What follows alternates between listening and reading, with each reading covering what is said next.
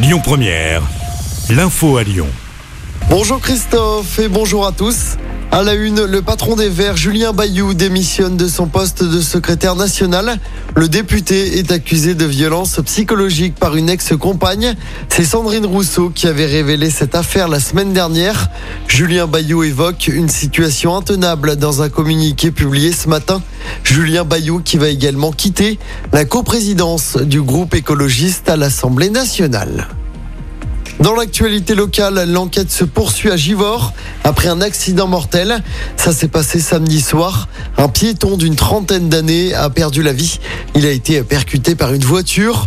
Le conducteur de cette dernière a été interpellé et placé en garde à vue.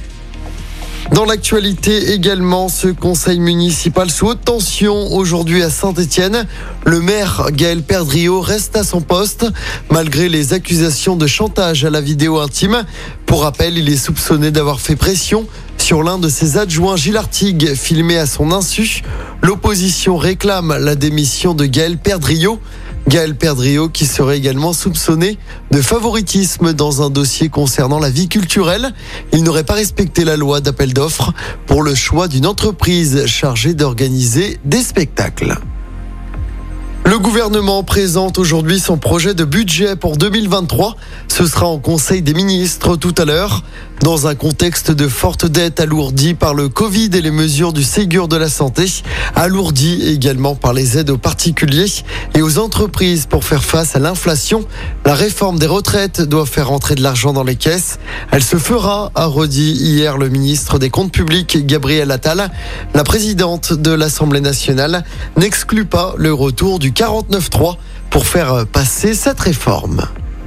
En sport en basket, l'Asvel débute sa saison par une défaite en championnat. Les Villarbannais se sont inclinés de justesse sur le parquet de Cholet hier soir.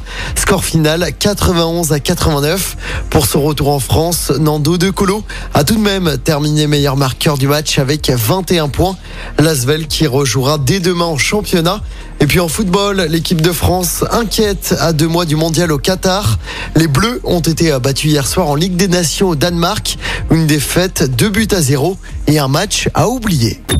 Écoutez votre radio Lyon Première en direct sur l'application Lyon Première, lyonpremière.fr et bien sûr à Lyon sur 90.2 FM et en DAB+.